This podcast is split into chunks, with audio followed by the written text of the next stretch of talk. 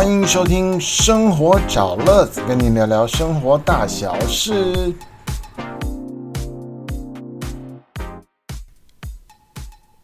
欢迎收听《生活找乐子》，我是乐子。今天跟你聊聊什么呢？嗯，聊聊夜店。好，嗯，现在的年轻朋友们通常就会问：夜店，夜店有什么好问的？有什么好聊的？有，呃，夜店分的形态非常的多哦。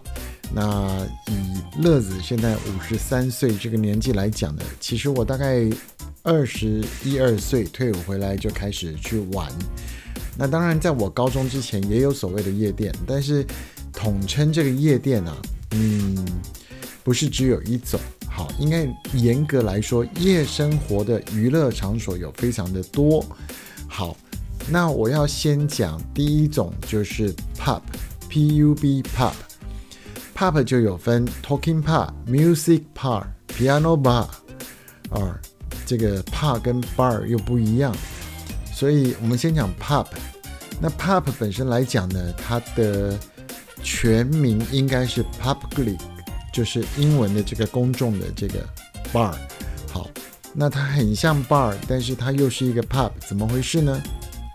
好，以台湾的这个阶段来讲呢，pub 本身来讲，它比较单纯，没有所谓的陪侍，就是。没有所谓的公关小姐啊，她可能就是服务员啦、吧台啦、店长啦、经理啦，大概这样子。那依照不同的形式，譬如我刚才讲纯粹的聊天 bar，哦，它就是有一个吧台，然后来的人来这个喝喝酒，跟酒保啊，或是跟经常见面的这些同号同时间参加的这些呃来宾们，就经常自己的聊天呐，等等等等。那这个就是 talking pub，好，然后呃 music bar pub 就是说呃音乐音乐 pub，它有可能是有乐队的或是乐团的哦，有 jazz，好，有这个像台北安和路有这个 Easy Five 像唱乐团的，那在我那个年代呢，哎呀还有很多，那是一个非常兴盛的年代。所以呢，呃，只要在一些商业大楼的底下呢，都有这个 music Park 哈。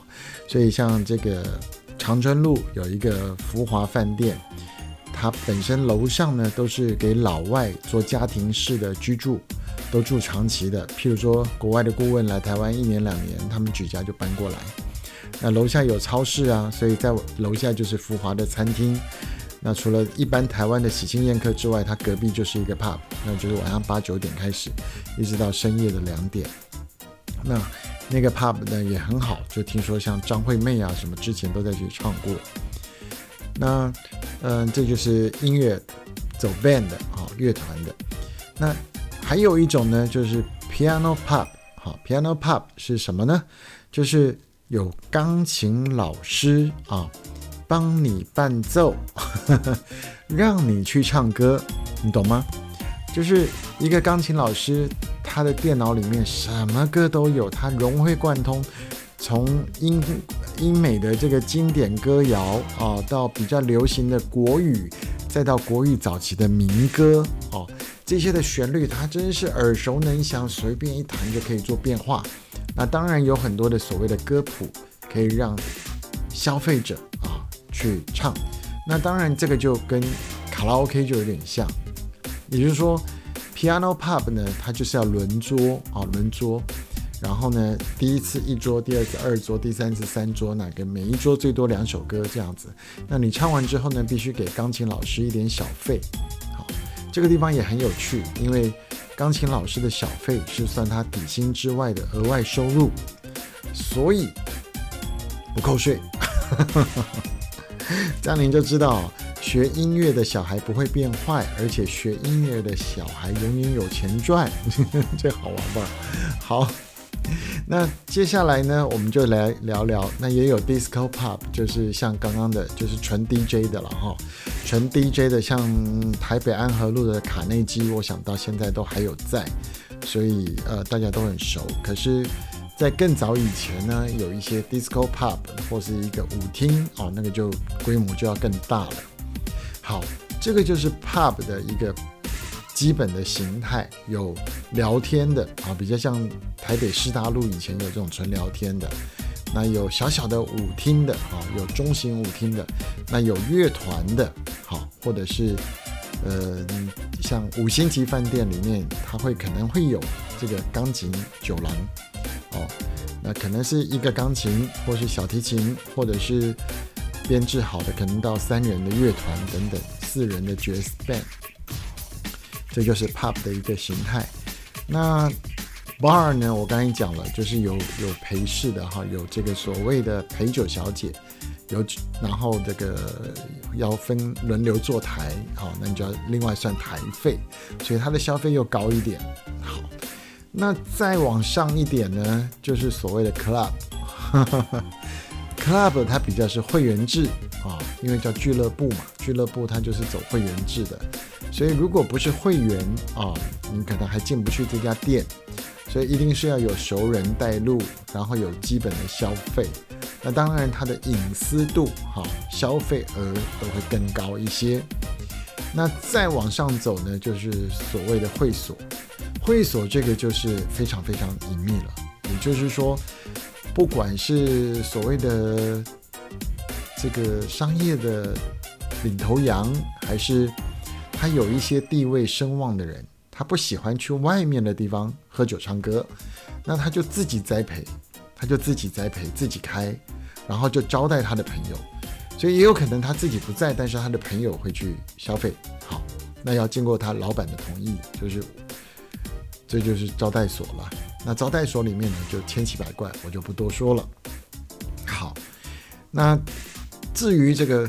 场面更大的呢，那可能就是舞厅啦、酒店啦，这个大家就知道。那酒店怎么回事儿呢？酒店以前的人都说酒店谈生意的啊，那后来这个风气渐渐转变啊，就大家不喜欢喝酒谈生意，因为喝酒谈生意呢，隔天就不承认啊，就不认账，所以越来越做生意的人他知道不会在那些地方做生意，所以就变成是什么基础行业的啊娱乐场所。